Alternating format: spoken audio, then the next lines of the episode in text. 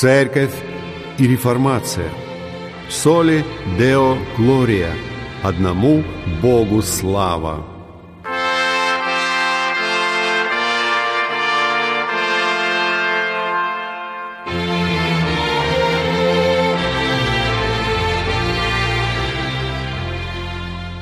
Здравствуйте! Вы слушаете передачу «Церковь и реформация» и с вами ее ведущий, пастор Максим Фокин. Сегодня мы обратимся к статье Фреда Клета «Реформация еврейского служения». Рост и продвижение благой вести о Мессии среди еврейского народа поистине чудесен.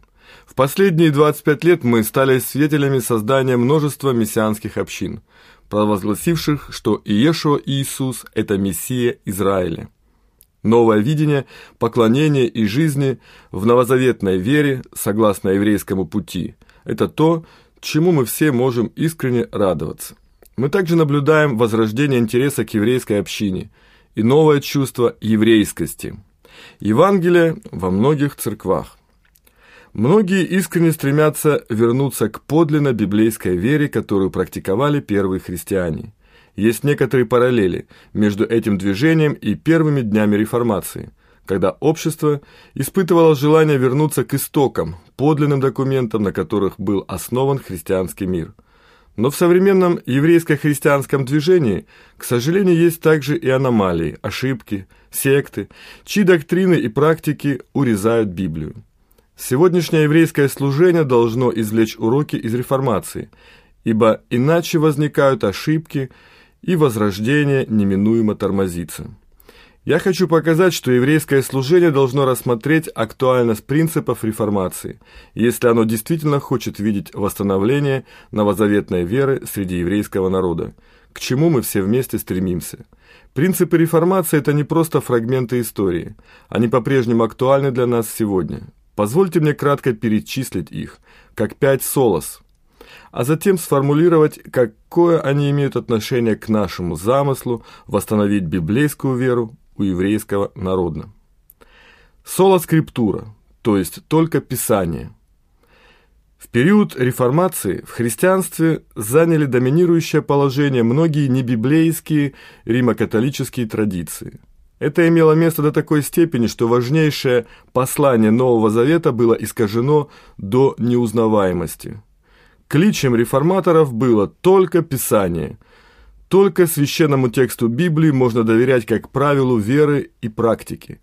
Человеческие традиции должны радикально уступить место ценности Слова Божия. Все ему противоречащее должно быть отвергнуто. Все доктрины должны либо браться прямо из Писания, или быть необходимым выводом из аргументов, основанных на Писании. Реформаторы, однако, не отвергали и не обесценивали все предыдущие христианские мнения – на самом деле они были многим обязаны тем, кто предшествовал им и кому Бог уделил мудрость. Они имели достаточное смирение, чтобы обращаться к Писанию за выяснением истинности их и своих учений. Но для них было несомненно важно, что любое толкование или доктрина должны быть доказаны на основании Библии. Это основа протестантской интерпретации. Писание является самодостаточным. Оно само толкует себя – Сопоставляя Писание с Писанием, переходя от того, что является базовым и наиболее ясным, к более сложным местам, можно прийти к богословской истине. Мы в значительной мере нуждаемся в возобновлении понимания этого принципа в сегодняшнем еврейском служении. Во-первых, совершенно очевидно, что независимо от того, чему учили мудрецы иудаизма и христианства, наше учение должно быть основано исключительно на одном лишь Писании – мы не можем в конечном счете зависеть ни от традиций католицизма или православия, ни от учения Мишны или Талмуда, ни даже от убеждений реформаторов. Мы можем рассмотреть, что было сказано и сделано ранее мудрецами, но мы должны основывать то, во что мы верим и что мы делаем только лишь на одной Библии. Мы видим, что мессианское движение во многом поддается ветрам современных учений – мы видели, как люди, заявлявшие, что они пророки Божии, пророчествовали ложно. Есть лидеры, облеченные полномочиями, которых нет в Писании. Некоторые мессианские группы оказывают излишнее доверие к раввинистической традиции. В еврейском служении сегодня существует серьезная необходимость вернуться к принципу, что только одно Писание служит единственным основанием веры и практики. Божий народ страдает из-за отсутствия глубокого преподавания Божьего Слова. Следующий принцип – соло Христа, только Христос. Сегодня в некоторых кругах мы слышим спекуляции о том, что еврейский народ может быть спасен просто за счет завета с Авраамом без веры в Иешуа как Господа и Спасителя. Этого обычно нет в самом еврейском служении, но есть люди, которые подчеркивают Тору больше, чем Мессию. Мы становимся свидетелями заявлений, что национальный Израиль стоит в центре всего, что делает Бог на земле. Это ложь. Мессия находится в центре всего. Христос находится в центре всего, что делает Бог на земле. Если мы ставим в центр что-то помимо Мессии, мы впадаем в заблуждение. Мессианский иудаизм – это лишь один из путей благовестия. Он провозглашает Мессию, а не иудаизм. На одной конференции меня спросили о моем богословии. Я сказал, Мессия находится в центре всего, что делает Бог. Все обетования Божии в нем «да» и «аминь». Верующие Ветхого Завета были спасены путем веры в то, что в конечном счете сделал Иешуа. Мы спасаемся только тем, что Он, Христос, сделал. Все, что мы наследуем, только от Него и через Него. Помимо Его никто и ничего не наследует. Мой друг был поражен, ибо его дух диссонировал с этими идеями. Он сказал, что вы называете Мессия в центре это и значит только Христос. Мы должны еще раз подчеркнуть, что только благодаря делу Христа любой человек может быть спасен. Помимо Христа, гнев Божий пребывает на всех погибших людях. В нем нам вменяется праведность, в силу его идеального соблюдения Торы и его полной платы за грех всех, кто верит. Природные дети Авраама не имеют никакой надежды, кроме Мессии – только благодаря Ему все обетования Бога реализованы. Вне Его нам не на что надеяться. Это всегда должно быть нашим посланием. Следующий тезис соло фиде – только вера. Одной из самых основных доктрин реформации было то, что мы спасены только через веру, не за счет традиции, добрых дел или ритуалов. Реформаторы ни в коем случае не отвергали нравственный закон Божий. По их убеждению, нравственный закон, кратко изложенный как 10 заповедей, сохраняет свою актуальность как руководство для нашей жизни. Зачастую сегодня среди верующих существует напряженность. Некоторые считают спасение слишком дешевым. Просто помолитесь молитвой грешника, и вы будете спасены. Другие, видя злоупотребление дешевой благодатью, учат, что верующий может потерять спасение. Реформаторы не придерживались доктрины вечной безопасности, но они и не верили в то, что спасение можно потерять. Как это возможно? По их мнению, Священное Писание учит, что когда Бог действительно спасает, Он также освящает нас. Спасение целостно.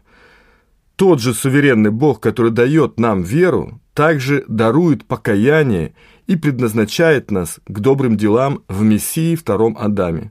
Бог не дает веру без покаяния, ибо нет только одной стороны медали. Только через веру мы можем получить спасение, но вера не одинока. Истинные верующие стойки в вере. Это означает процесс принятия благословений Мессии. Его жертва за грех юридически обеспечивает спасение всем, кто доверяет Ему. Оправдание основано исключительно на праведности жизни и искупительной смерти Мессии. Ничто не может быть добавлено к нашему оправданию перед Богом. Так что реформаторы ясно учили о спасении только одной верой, но они также признавали, что если мы действительно спасены, мы живем в Господе, правда, несовершенно, но все же у нас есть новое направление в жизни, направление соответствовать образу Мессии – они признавали ценность нравственного закона, как стандарта и руководства в жизни, и тем не менее ясно и строго проповедовали, что закон не может спасти. Мы должны провозгласить эту хорошую, радостную новость для еврейской общины. Мы должны избегать дешевой благодати, и мы также должны коренным образом избегать какого-либо принципа заслуг с нашей стороны. Мы должны ясно восстановить проповедь о спасении только через веру и только через дело Мессии. Следующий тезис «Соло гратия» – только благодать.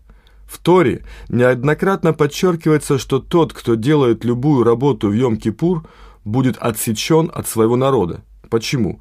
Потому что это день искупления, совершенного для Израиля, суббота-суббот. Это образ искупления, совершенного Богом через жертву Мессии – Шаббат – это образ достаточности благодати. Мы не можем добавить никаких наших добрых дел к тому, что сделал Мессия для нас перед Богом, и заслужить свое спасение. У нас нет праведности помимо праведности Мессии, вменяемой нам. Это также означает, что вера является даром от Бога, как освобождает эта истина. В конечном счете только от Бога зависит и наше спасение, и спасение еврейского народа. Все от Него, все в Его руках. Мы не можем никак способствовать этому. Никто не может спасти себя или кого-либо другого, если уж на то пошло. Только Бог может спасти, только своей благодатью. Если мы действительно поймем эту истину, у нас не будет никаких оснований для человеческой гордости. Мы полностью пали и погрязли во зле во всех частях нашей природы. Мы духовно мертвы, и потому не можем и не хотим верить. Бог своей милости безоговорочно избирает тех, кто будет спасен. Мессия своей жертвой обеспечивает спасение своего народа, и потому Бог завершит работу, которую Он начал для своего народа. Чувство истинности доктрины благодати вселяет в нас уверенность, надежду, мужество, свободу и смирение, которые необходимы, чтобы делиться посланием Мессии. Понимание того, что мы спасены только благодатью, имеет важнейшее значение для возрождения. Далее, соли деу глория, только Богу слава. Бог есть царь, которому вся слава и в ком вся жизнь. Это суть церемониального закона. Священные знаки и символы Торы именно в этом качестве имеют глубокий духовный смысл. Обрезание символизирует чистоту сердца, посвященного славе Божьей. Диетарные законы, цицит, мезуза напоминают израильтянам о прославлении Бога во всех сферах жизни. Все в жизни должно быть во славу Божью. Нет разделения между священным и мирским. Все принадлежит Богу, и все должно быть освящено. Израиль также получает в обрядах напоминание, что он искуплен исключительно властью Божьей. Пасха была достигнута Богом, а не человеком. Только ему вся слава. Как часто мы пытаемся строить нашу жизнь к своей собственной славе и привлекать славу к тому, что мы делаем. Но единственным подлинным и чистым мотивом для привлечения евреев в благой вести должна быть слава Божия. Именно ради славы Божией мы молимся и трудимся над восстановлением еврейского народа в вере. Мы знаем, что только Бог способен восстановить природную семью Авраама в вере – ни наши методы, ни программы евангелизации, ни эмоциональное или иное давление, либо уловки не могут привлечь людей к подлинной вере. Только Бог может снова привить отпавшие природные ветви к благородному дереву веры Израиля. Слава Богу за все, и это прекрасно. Пять солос – это наш выход. Доктрина благодати должна быть нашей основой. Мы, по сути, ничего не можем сделать, но Бог может все – Давайте молиться, чтобы Он провел необходимые реформы и чтобы мы могли увидеть обновление и возрождение среди еврейского народа, к чему мы все вместе стремимся. Это наша надежда и видение, а не просто некоторая помощь в деле возрождения и обновления еврейского служения через новую точку зрения. Не может быть никакого возрождения без возвращения к Слову Божию. Пусть Господь Святой Израилев даст нам стремиться к Его истине умом и сердцем.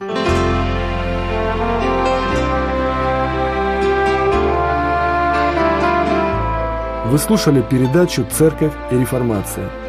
С вами был пастор Евангелической реформатской церкви города Санкт-Петербурга Максим Фокин. Пишите нам по адресу город Санкт-Петербург, индекс 194-214, абонентский ящик 39 с пометкой «Для передачи «Церковь и реформация». Храни вас Господь!